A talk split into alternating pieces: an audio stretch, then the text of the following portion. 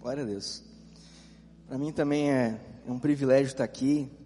Eu faço também as tuas palavras as minhas, Paulinho. Eu sou muito grato a Deus pela sua vida, que há 11 anos atrás, quando você ainda era nosso pastor de jovens, eu chegava aqui nessa igreja, vindo de outro estado para estudar, para fazer seminário. Deus usou de uma forma muito especial a sua vida para me convidar para começar a servir nessa igreja e desde lá nunca mais paramos. Então, glória a Deus pelo privilégio, para mim também é uma honra estar aqui com cada um dos irmãos.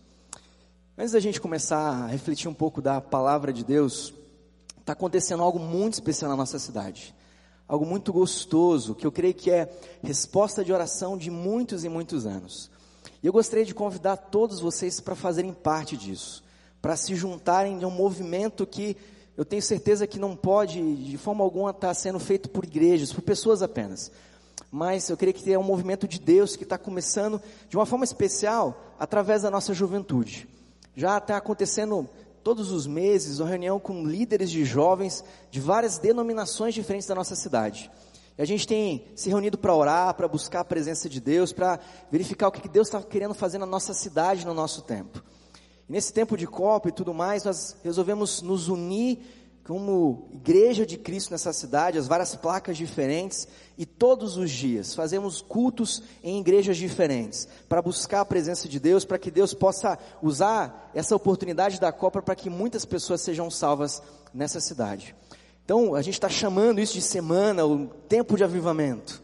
E o primeiro culto que vai estar acontecendo com pessoas de várias denominações, a Assembleia de Deus, Quadrangular, Bola de Neve, é, Aba, Batistas, presbiterianos, gente de várias denominações. Vai acontecer aqui nessa igreja no próximo sábado, sete e meia. Você não pode ficar fora disso. Eu tenho certeza que você vai ser muito abençoado e a gente quer lotar esse lugar, porque eu tenho certeza que vai ser um tempo de derramamento especial da presença de Deus. Amém? Quantos vão poder vir aqui semana que vem, sábado, esse próximo sábado, e vão participar desse mover gostoso de Deus? Quantos? Glória a Deus, glória a Deus. Traga outras pessoas, que a gente vai lotar esse lugar, em nome de Jesus. Eu queria convidar você nessa manhã a abrir a sua Bíblia comigo. Eu queria ler com você um texto muito interessante da palavra de Deus. Ele se encontra lá em Marcos, capítulo 9. Nós vamos ler do versículo 14 em diante. Marcos capítulo 9, do versículo 14 em diante.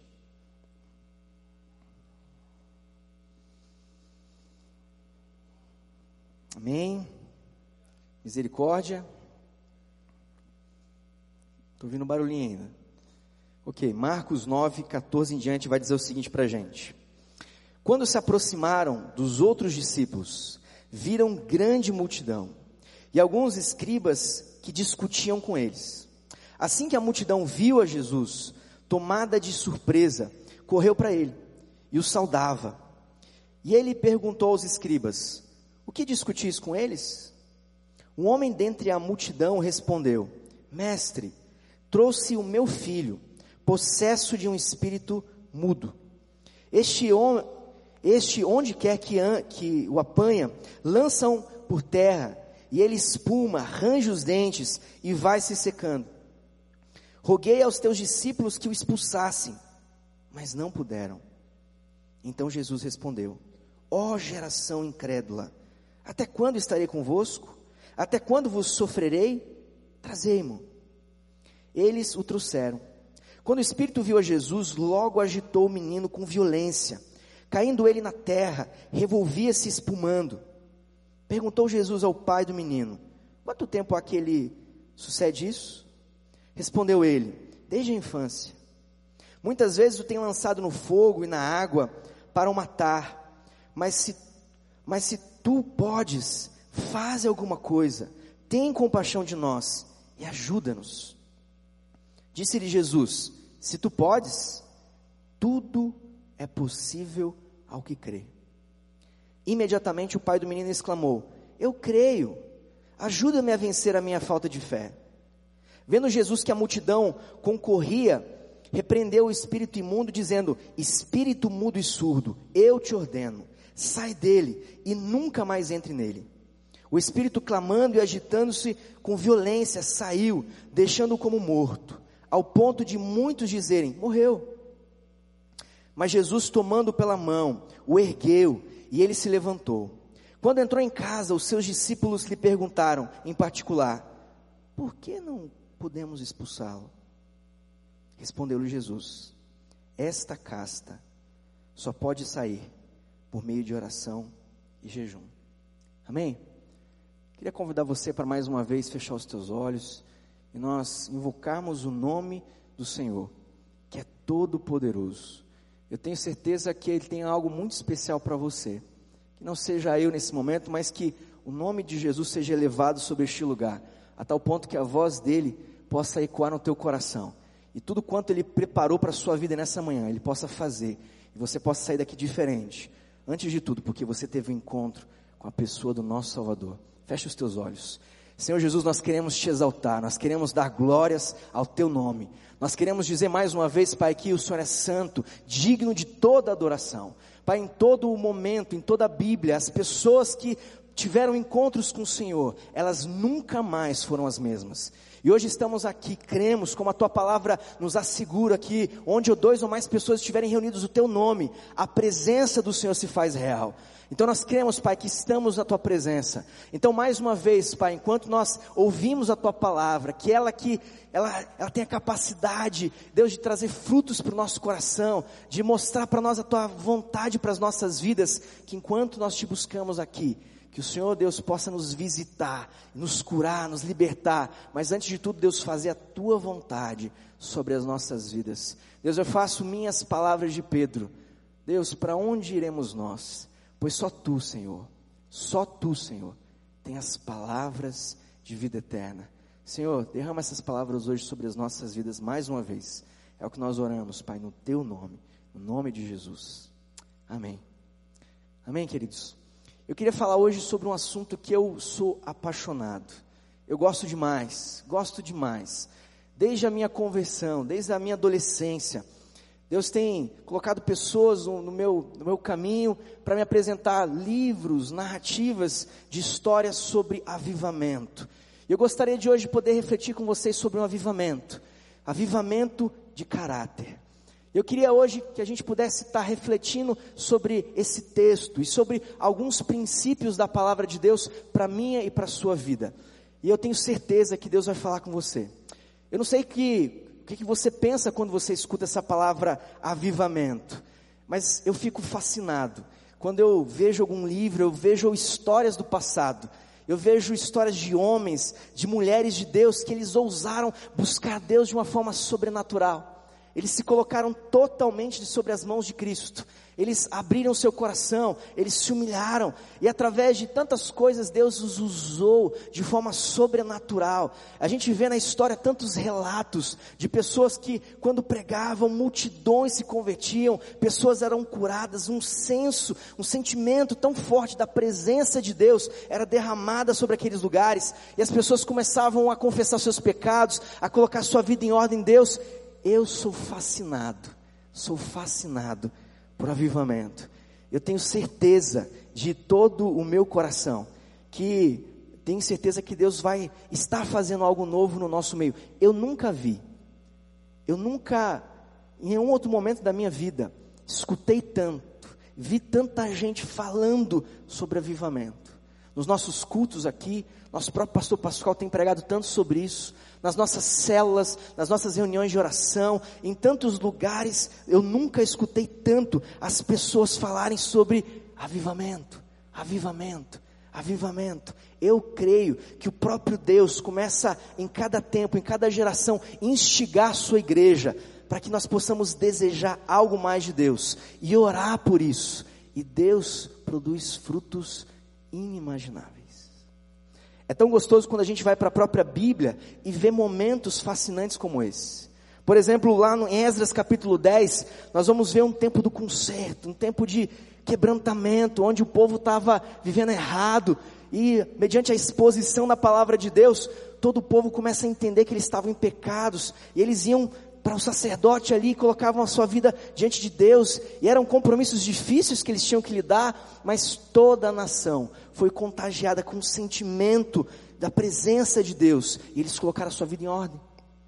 A mesma forma em 2 Reis 22 e 23, vai nos falar de Josias, um rei de Israel, que estava também redescobrindo a lei, e ele naquele tempo, pela escutar a palavra de Deus, Deus o convenceu que ele, como rei, estava em pecado, e toda aquela nação estava em pecado. E ele começou a colocar primeiro a vida dele em ordem, e como consequência disso, ele levou todo o reino a renovar sua aliança com Cristo. Deus se derramou, se manifestou de uma forma sobrenatural naquele tempo, naquela nação, algo tremendo. A gente pode ver outros tantos relatos em todo o livro de Atos, nós podemos ver ali no dia de Pentecostes um derramamento tremendo da presença de Deus. E se você continua lendo Atos e depois as cartas, você vai ver tantas outras manifestações tremendas da presença de Deus. Saindo um pouco da Bíblia, olhando para a nossa história, nós vemos períodos de grande derramamento. O século XVIII ele é considerado um século do avivamento, onde Deus derramou o primeiro grande avivamento, que varreu tantas nações, começando pela Inglaterra, depois foi para os Estados Unidos, no século XIX também. Deus levantou grandes homens como Jonathan Edwards, como George Whitefield, como John Wesley, como Finney, como tantos outros que, corajosos pela palavra de Deus, eles pregavam enquanto eles pregavam a mesma palavra, queridos, que nós lemos e refletimos todos os dias, a presença de Deus se manifestava. E Deus fazia obras que homem algum pode fazer.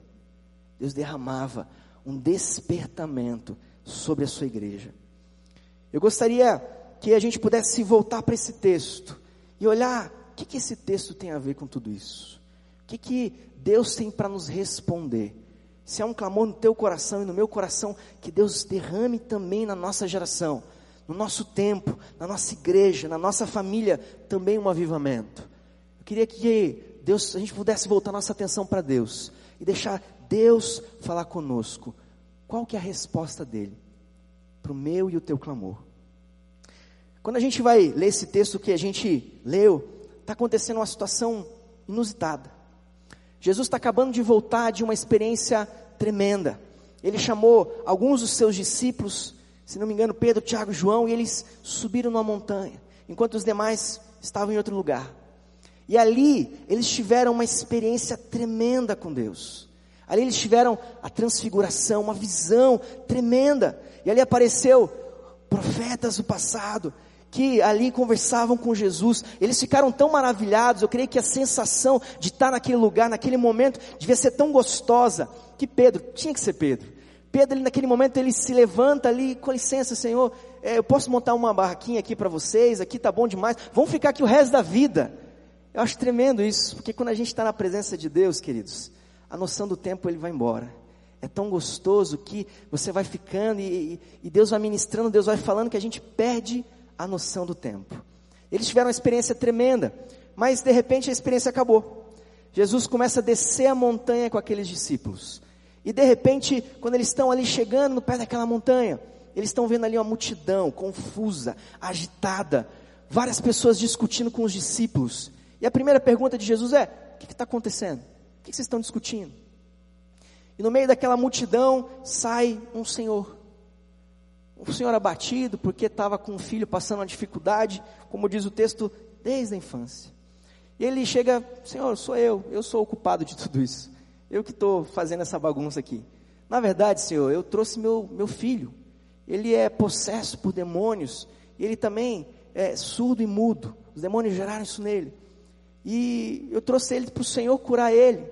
Mas não encontrei o Senhor. Então os teus discípulos, eles tentaram. Tentaram mas não conseguiram. Então, Jesus, se o Senhor pode fazer alguma coisa, me ajuda, por favor.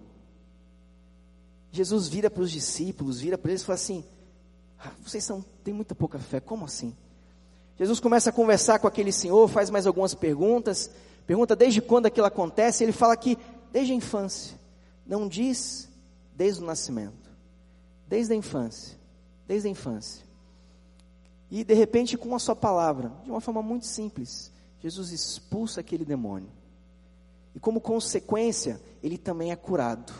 É interessante até trazer isso à tona, porque às vezes pessoas ao longo da história pregaram erroneamente isso. Usaram textos como esse para afirmar de forma errônea que então quer dizer que se uma pessoa é muda ou surda é por causa de demônios e chamavam pessoas de endemoniadas. E é interessante a gente entender aqui de forma bem simples, de que ele aquilo era algo causado por um demônio.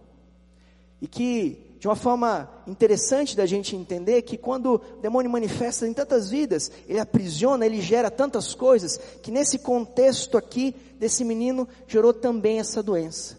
É interessante porque a visão que eles tinham naquele tempo era uma visão diferente. Em outra situação, os discípulos vendo uma pessoa também doente, perguntam assim, ó, oh, ele está daquele jeito porque ele pecou, os pais deles pecaram, e Jesus deixou claro que ele estava daquele jeito, para que a glória de Deus se manifestasse. Ele não nasceu daquele jeito, mas por causa daquela possessão, por causa daquela situação, um dos efeitos colaterais do diabo foi gerar também aquela doença. E tremendo, quando o demônio é expulso, a doença também é curada. Glória a Deus, glória a Deus. Que texto tremendo, e eu acho tremendo que eles acabam, o texto passa aquela cena, Jesus está entrando na casa e os discípulos estão, desculpa a palavra, eles estão de cara. Eles estão de cara. Eles entram naquela casa e de repente eles chegam para Jesus e falam assim: Jesus, não estou entendendo. Por que, que a gente não conseguiu expulsar esse demônio? A gente fez tudo certinho no manual do discípulo de Jesus. O senhor não estava aqui, mas como vários outros textos da Bíblia vai falar, como Lucas 10, que esses discípulos eles já haviam sido enviados em tantos outros momentos para pregar essa palavra de Deus, e eles tinham tido sucesso. Eles expulsavam demônios, eles curaram pessoas, mas naquela situação foi diferente. Eles expulsaram o nome de Jesus, eles falaram, eles devem ter feito coisas e nananã, e nada o demônio continuou naquela pessoa. E eles estavam ali de cara, porque eles não sabiam mais o que fazer. E Jesus, com a naturalidade, de forma tão simples, ele, com a sua palavra, ele expulsa aquele demônio e aquela pessoa, ela também é curada. Eu acho tremendo. Eu queria olhar para esse texto e quando eu estava estudando um dos comentaristas, Dr. Lloyd Jones, um grande teólogo, ele faz uma representação. Eu queria propor para você, para a gente trabalhar esse texto, uma representação, proposta por esse teólogo, onde ele faz uma comparação entre esse menino, esse menino atormentado, e ao mesmo tempo ele faz uma comparação entre o papel dos discípulos. E eu queria pegar essa representação e utilizá-la comigo e com você hoje, para exemplificar um princípio que eu tenho certeza que tem acontecido no nosso tempo, na nossa geração. Primeira representação que esse teólogo traz para nós é que o menino, a pessoa daquele menino, ela representa o mundo de hoje. O mundo de hoje. A segunda representação que ele traz para nós, que ele sugere para nós, é que aqueles discípulos, os discípulos de Cristo, eles representam a igreja de Cristo. A igreja de Cristo. Quem então é esse menino? Ou, representativamente falando, quem que é o mundo de hoje? Da mesma forma que aquele menino era um menino atormentado desde a infância, tinha tantas dificuldades, e talvez até aquele período de chegar até Jesus, ele já era um jovem, diz o texto, ou seja, se foi desde a infância, acontecia aquele fato durante muito tempo da vida dele. Com certeza, o pai dele, ao longo daquele tempo, foi tentar, em, talvez em tantos lugares. O texto não diz, mas todo pai, toda mãe que vê um filho padecendo necessidade, vai procurar ajuda em todos os lugares possíveis. E com certeza também ele teve esse tempo. Os pais buscaram ajuda em tantos lugares. E eu vejo da mesma forma o mundo de hoje. Qual que é o contexto do mundo de hoje? A gente vive hoje num mundo de caos, que está cada vez mais se degradando. Nós vemos a justiça, em tantos momentos, não sendo tão justa assim. Traz uma indignação em todos nós. Nós vemos os políticos que foram colocados lá pelo povo, não exercendo o seu papel de forma legítima e íntegra, mas tantas vezes usando apenas o cargo, a posição deles para ganhar, para usurpar do povo que tanto precisa de ajuda. Nós vemos as nossas famílias cada vez mais se degradando, tantos e tantos problemas, os divórcios, os problemas de drogadição, os problemas de, de desordem de gênero, tantas coisas acontecendo na nossa sociedade. A sociedade tem buscado ajuda, buscado ajuda em tantos lugares, tantos lugares. Os nossos valores na nossa sociedade cada vez mais se deteriorando. E aquilo que era tão forte, era tão simples no nosso passado, hoje em dia se tornou algo tão deturpado. A nossa sociedade hoje também anda atormentada, buscando ajuda em qualquer lugar que ela possa encontrar. E talvez exatamente por isso ela tenha sido enganada, talvez por tantas seitas, por tantas heresias, porque na verdade é uma busca, é uma ânsia de encontrar ajuda. Ajuda. Esse é o nosso mundo de hoje. Da mesma forma, se nós trouxermos essa representação para os discípulos, eles representam a igreja de hoje. A igreja de hoje. Os discípulos eles já haviam sido experimentados, eles já tinham tido experiência em tantos outros momentos, como já foi falado aqui, de expulsar demônios, de curar pessoas, eles já tinham tido tantos momentos ali com Jesus, mas aquele caso era diferente. Eu acho tão interessante que nós, enquanto igreja, sabemos tanto trabalhar, fazer. E a gente corre tanto, faz tanto, e busca, eu, eu creio de forma legítima, ajudar pessoas. A gente busca ser canal de Deus, ser resposta de Deus para essa geração. Mas por mais que a gente corra, por mais que a gente grite, por mais que a gente faça e use da experiência cristã que a gente tem, talvez de tantos e tantos tempos, infelizmente, alguma coisa está errada. Nós não estamos conseguindo resolver o problema do mundo. Não estamos. Porque cada vez mais o mundo vai de mal a pior. E eu acho tão interessante, o pastor Nassi até falou para nós, domingos atrás, sobre o número de evangélicos. Ele citou o caso das estatísticas, que ano após ano, o número de cristãos, ou pessoas que se dizem cristãos, ou mesmo evangélicos no Brasil, vem aumentando cada vez mais. Cada ano que passa. A minha pergunta é: por sermos mais, por se declararmos cada um vez números maiores de pessoas se declarar mais cristãos, nós temos feito mais diferença no mundo?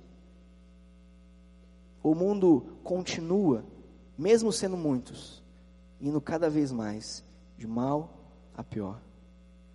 O problema está com o cristianismo? O problema está com Deus? Ou será que o problema, de alguma forma, está comigo e com você? Os discípulos eles estavam ali de forma legítima, servindo a Deus, cumprindo aquilo que Deus tinha falado para eles. Mas naquele momento, eles tiveram um entendimento de Jesus, de que existia algo diferente, a tal ponto que eles tinham que se posicionar em cada situação de forma diferente. Jesus, quando eles entram ali naquela casa, e eles estão de cara, estão ali perplexos, porque eles não tinham conseguido sucesso, eles perguntam para Jesus: Jesus, qual que é o problema? Por que, que a gente não conseguiu? E a resposta de Jesus foi tão simples, queridos. Essa casta, essa espécie de demônio, só sai, só pode sair mediante a jejum e oração. Naquele momento, Jesus trouxe luz a algo que talvez eles não entendessem, não discernissem naquele momento. Até aquele momento, eles sabiam que existiam demônios e que, se eles buscassem e falassem o nome de Jesus, eles poderiam sair. Mas, naquele contexto, foi diferente. Jesus fala para eles dessa casta, ele fala que existem diferenças entre demônios e demônios. Se a gente for ler lá em Efésios capítulo 2, ou mesmo em Efésios capítulo 6, isso vai ficar mais claro para nós. Esse texto vai nos falar um pouco sobre principados, potestades, príncipe das trevas, hostes espirituais da maldade, nos lugares espirituais, príncipe da potestade do ar, do espírito que opera agora nos filhos da desobediência. Esse texto em Efésios vai falar para a gente, vai trazer luz ao nosso entendimento de que realmente existe diferença entre demônios e demônios. E que nessa hierarquia que nós talvez não nem precisamos entender toda, o príncipe, o cabeça de tudo isso é o próprio Satanás, que domina esse mundo. Eles não entendiam isso, mas eles entenderam a partir daquele momento. E mais do que isso, Jesus deu a solução para eles. Eu acho tremendo, queridos, que a mesma solução que Jesus deu àqueles discípulos que estavam de cara é a mesma que serve para nós nos dias de hoje. Estamos fazendo o nosso papel enquanto cristãos, ok, mas para cada embate, para cada tempo, para cada geração, Deus tem algo novo para fazer. Eu creio de todo o meu coração que o sonho de Deus sempre foi, em cada geração, derramar algo mais da Sua presença. Da mesma forma como fica intenso os embates, eu creio que Deus tem preparado um derramamento tal que excede muito mais, abundantemente além, como nós sempre falamos aqui, a presença, a oposição ferrenha de Satanás.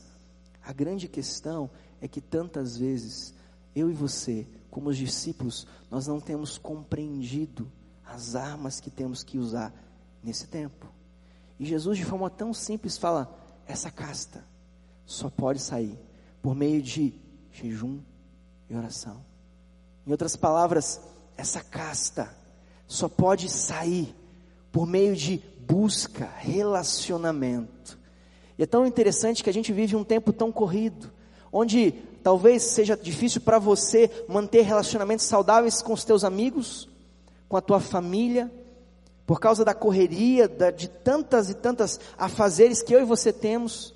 Mas, infelizmente, nós levamos também essa falta de continuidade, de perseverança nos relacionamentos também para com Deus. E você sabe o que acontece, você que é casado. Se você buscar tua mulher e teu esposo apenas quando você quer algo, e depois você deixar de quieto de lado, você sabe que você vai ter problema. Você sabe que vai quebrar um pau em casa. O negócio vai complicar. E, gente, acontece assim tantas vezes comigo e com você. A gente só vai para Deus quando nós queremos algo. E Deus ele é tão misericordioso que ele se derrama, ele faz coisas tremendas. Mas queridos, eu creio que não se compara.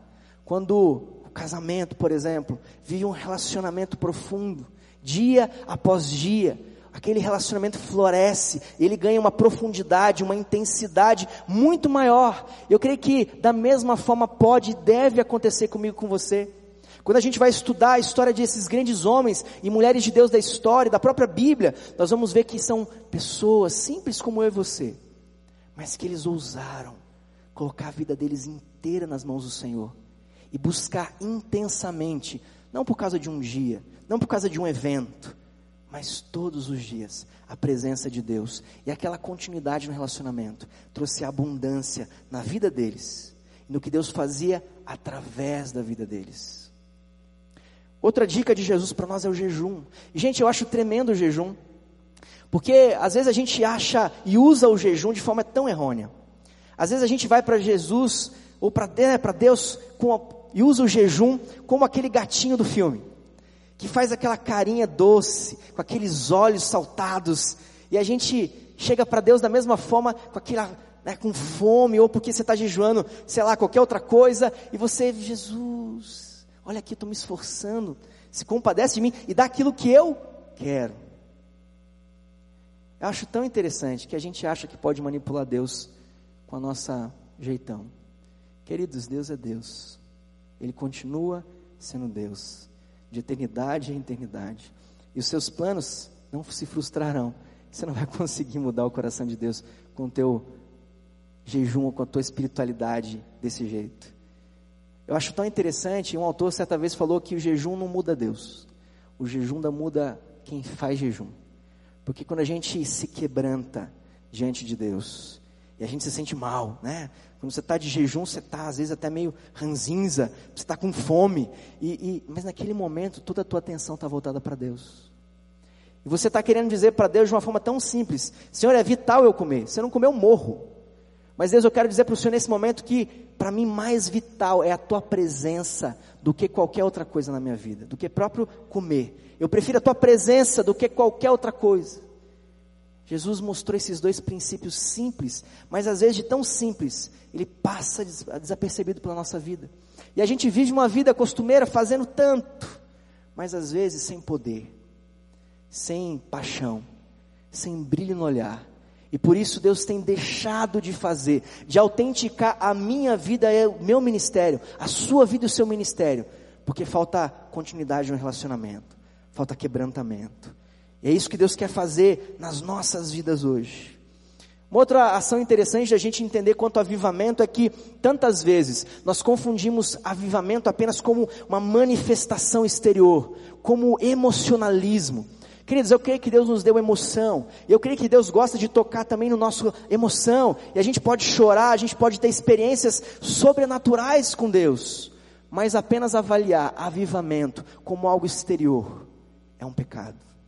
E tantos pecaram ao longo da história, pensando que avivamento era apenas sentir algo, apenas receber um manto, né? Uma unção de Deus. Queridos, isso tudo acontece, é bom demais. Mas avivamento não é isso. Avivamento é algo mais profundo.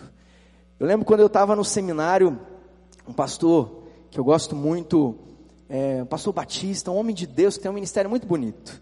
Ele estava contando para nós uma história de um jovem na igreja dele. E era uma história muito engraçada, mas real.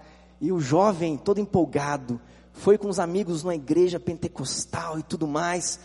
E lá ele teve uma experiência muito gostosa na presença de Deus.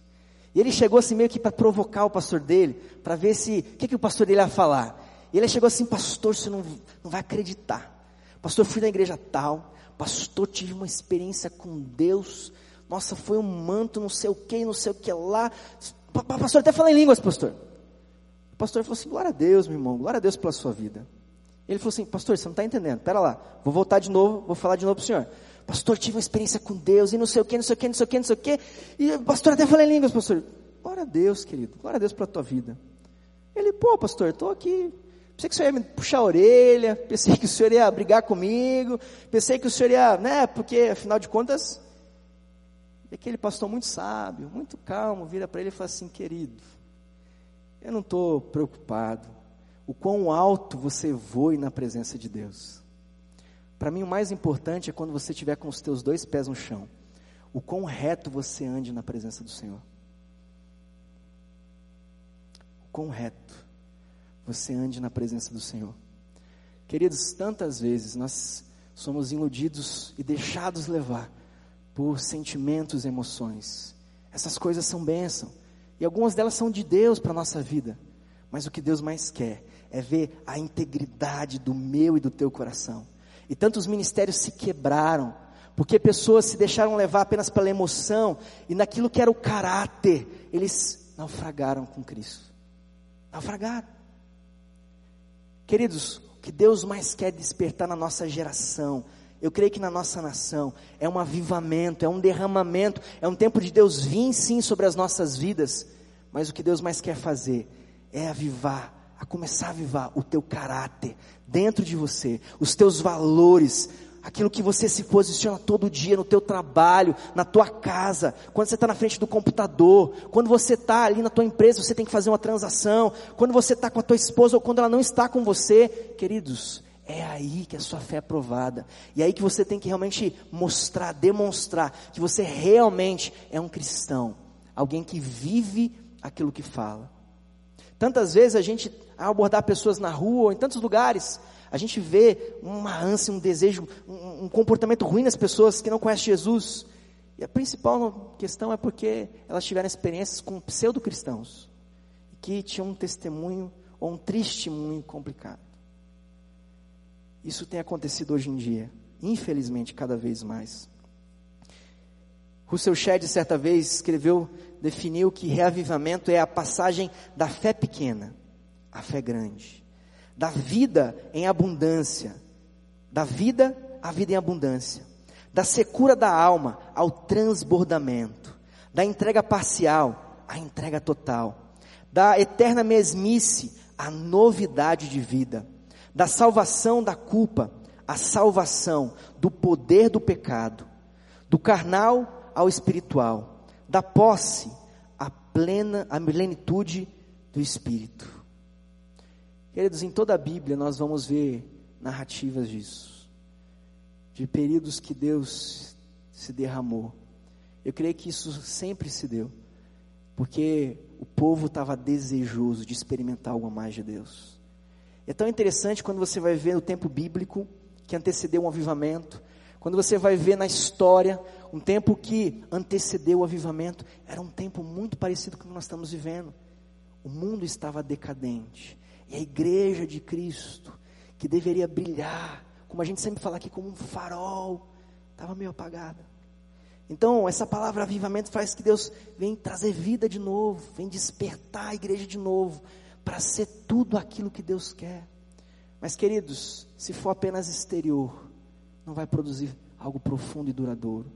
Para isso, para a gente ser luz, luzeiro lá fora, tem que começar com a tua vida. Nós temos que nos quebrantar. Se queremos ver a nossa política diferente, nós temos que começar a dobrar nosso joelho. Se você quer ver a justiça sendo justa, você tem que dobrar o teu joelho. Se você quiser ver o teu lar sendo transformado, você tem que dobrar o teu joelho e buscar a presença de Deus, porque essa casta toda só pode ser vencida mediante a jejum e oração. Se não for de outra forma, querido, nós podemos fazer grandes ajuntamentos. Os cultos podem ser muito gostosos, mas a presença de Deus não vai vir, porque Deus não autentica aquilo que não é santo. Deus não autentica aquilo que não é santo. Precisamos de santidade na nossa vida. Precisamos de autoridade espiritual. E autoridade espiritual é concedida quando nós arrumamos o nosso interior. Um certo autor certa vez falou que antes de você repreender a Satanás, você precisa primeiro repreender a si mesmo. Repreenda-te a ti mesmo. Eu queria encerrar contando uma história de um outro pastor que eu admiro muito. O pastor Pascoal usou essa história num dos seus livros, eu acho ela uma história muito interessante. Fala para nós hoje. O pastor Batista também é um homem de Deus, tem um ministério bonito, e que certa vez pediu licença da sua igreja aqui, foi fazer um tempo, uma viagem de curto período. Algumas nações que são fechadas ao Evangelho.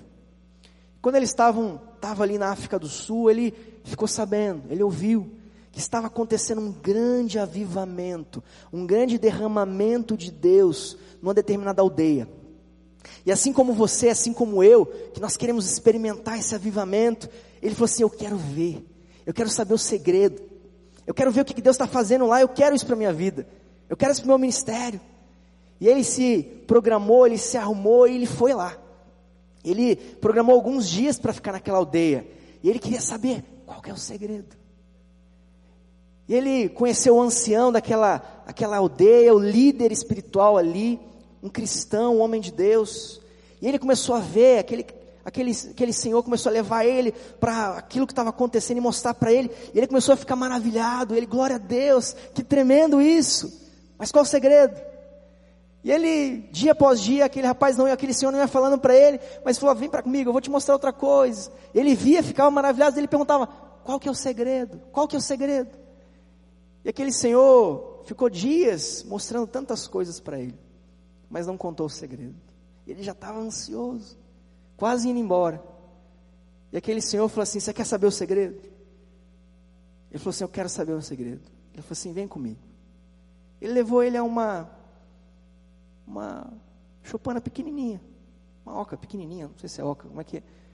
Uma, uma casa pequenininha, naquela aldeia.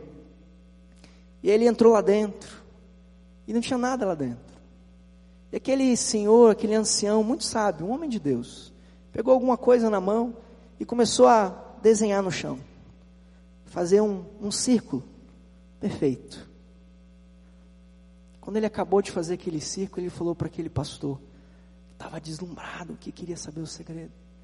Ele falou assim: Querido, entra na roda, entra nesse círculo. Coloca a sua vida diante de Deus. Conserta o teu relacionamento com Deus. Esse é o segredo. Esse é o segredo.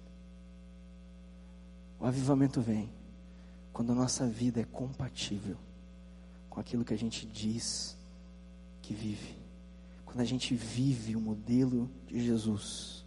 Deus, Ele promete e cumpre que Ele vai se derramar e fazer aquilo que for necessário para a pregação do Evangelho ser cumprida.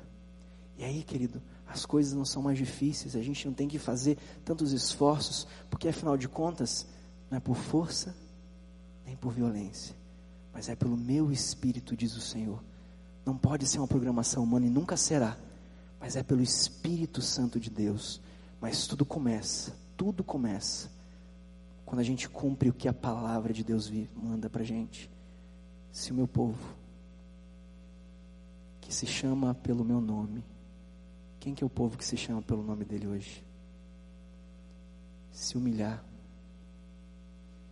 orar, se converter dos seus maus caminhos. Então ele promete para nós: Eu ouvirei dos céus, perdoarei os teus pecados e sararei, sararei a tua terra. Ele vai sarar o nosso Brasil, mas começa com o povo de Deus. Queridos, quando eu fui desafiado para estar aqui, eu queria pregar qualquer outra mensagem. É difícil demais falar sobre isso aqui. Eu queria dizer de antemão que poderia ser apenas palavras da minha boca, mas durante todo o tempo de estudo e preparo disso aqui, de oração por isso aqui, Deus me quebrou continuou me quebrando. E a primeira coisa que Deus fez foi falar assim: querido, não importa se você é pastor, se você não é, não importa nada. Estou fazendo um círculo, eu mesmo, diz o Senhor. Entra nele, coloca a tua vida em ordem. Tem isso, isso, isso na tua vida que é incompatível com a tua vida. Se arrepende dos teus pecados. Se arrepende dos teus pecados. E, queridos, foi muito tempo de quebrantamento. Eu continuo nesse ciclo, assim, eu estou aqui. Se tem alguma coisa mais que o Senhor quer quebrar, que o Senhor quer refazer, restaura a minha vida. Porque, Deus, eu não quero viver incompatível com o que o Senhor tem para a minha vida. Queridos, eu creio que Deus está fazendo hoje um grande círculo aqui hoje.